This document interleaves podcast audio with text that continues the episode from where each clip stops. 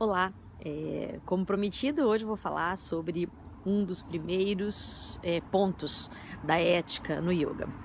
É, se você deseja seguir realmente a prática ou depois se aprimorar, se tornar professor, ou ser um bom terapeuta, né? seja ayurvédico, seja psicólogo, seja coach, você deve é, realmente prestar atenção e seguir pontos importantes. O primeiro deles é a rinça, não violência.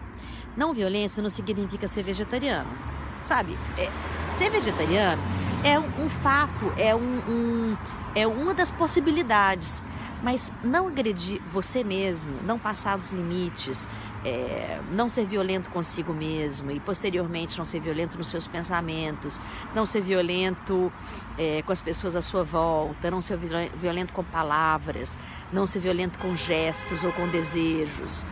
É, isso é muito importante. Depois você até pode ser vegetariano, então não matar animais para comer. Ou vegano, não matar nem explorar os animais para viver. Ó, oh, é fake, hein? não é pele de verdade, não. É, bom, é, eu acho muito importante é, a gente entender também é, que somos frágeis e a gente tem altos e baixos no nosso dia. A gente acorda com essa intenção enorme de fazer o bem, de ser bom com a gente mesmo, e às vezes a gente escapole e fica bravo, e fica decepcionado, e fica triste, e fica magoado.